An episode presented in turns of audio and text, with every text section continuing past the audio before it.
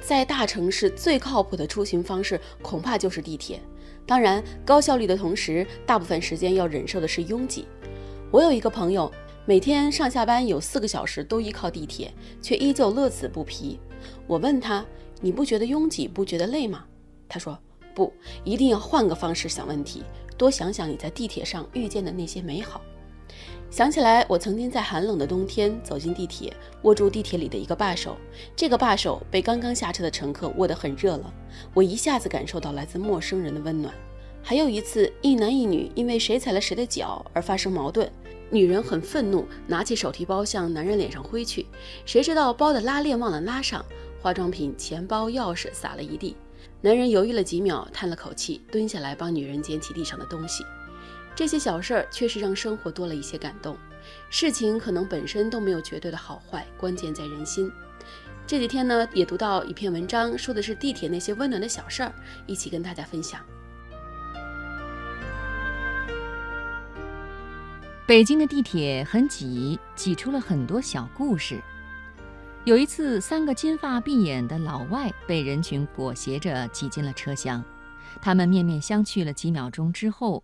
劫后余生般的大笑起来。还有一次周末天降大雪，地铁站内的人比往日多出很多。一个瘦弱的中年男子正费力地把身子挤进沙丁鱼罐头般的车厢，可是他努力了许久，半个身子还是悬在车窗外。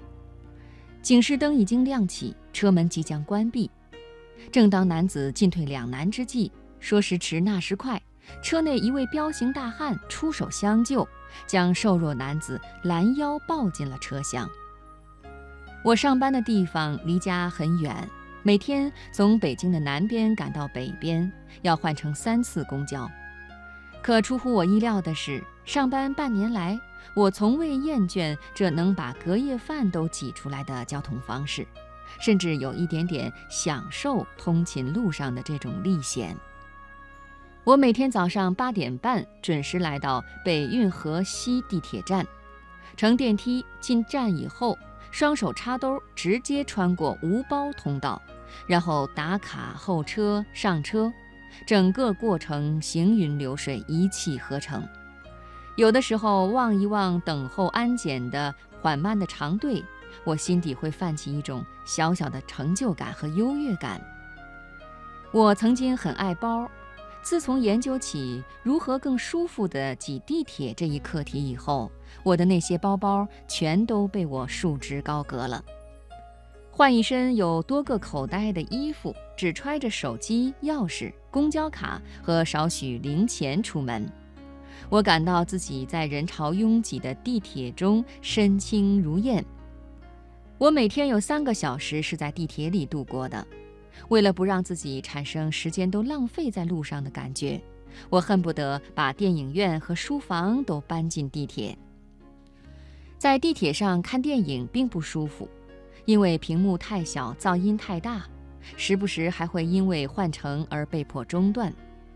但回到家，把自己摔在床上，把笔记本电脑放在肚子上，如此看电影，又总会因为姿势太过慵懒放松而中途睡着。于是我就把待看的片子分门别类，节奏舒缓的日式小清新电影就拿到地铁上去看，紧张刺激又需要充分调动思维的片子就留在家里专心的去欣赏。赶上忘记给手机充电的时候，我就干脆堂而皇之地观赏别人手机上的片子。有一次，我身边的女孩在看《生活大爆炸》。我就在她身后伸着脖子，费力地看字幕。看到有些搞笑的台词时，我们俩一起大笑起来。这种陌生人之间的默契，后来也时有发生。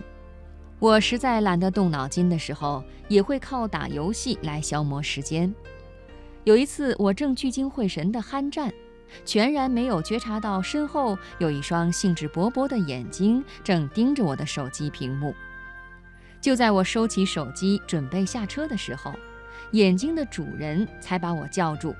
哎，这个游戏叫什么呀？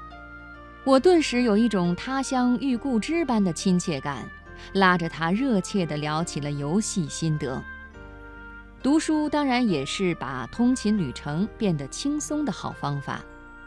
我绝大多数的书都是在地铁上读完的，久而久之，竟然养成只有在交通工具上才能专注读书的坏习惯。电子书携带方便，可以随时摘录句子、撰写批注；纸质书质感卓越，而且保护眼睛，更容易启发思考。有一段时间，我经常带着纸质版的文学回忆录上地铁，因为书太厚，地铁上人又多，举到眼前阅读时很容易戳到前面那个人的脊梁骨，我因此遭到不少侧目。但爱书之人总是惺惺相惜的，我也收获了不少的赞赏与鼓励。有一位少年曾经和我短暂交流过读这套书的时候的心得。他说，在地铁上捧书而读的人越来越少了。我认真读书的样子让他有一些感动。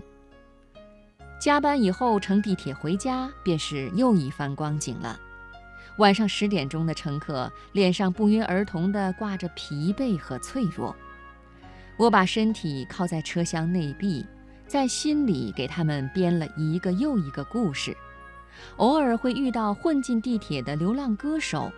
他抱着一把破吉他，穿梭在各个车厢，用沙哑的嗓音唱起过时的情歌。我听着歌，看见自己的影子映在车窗上。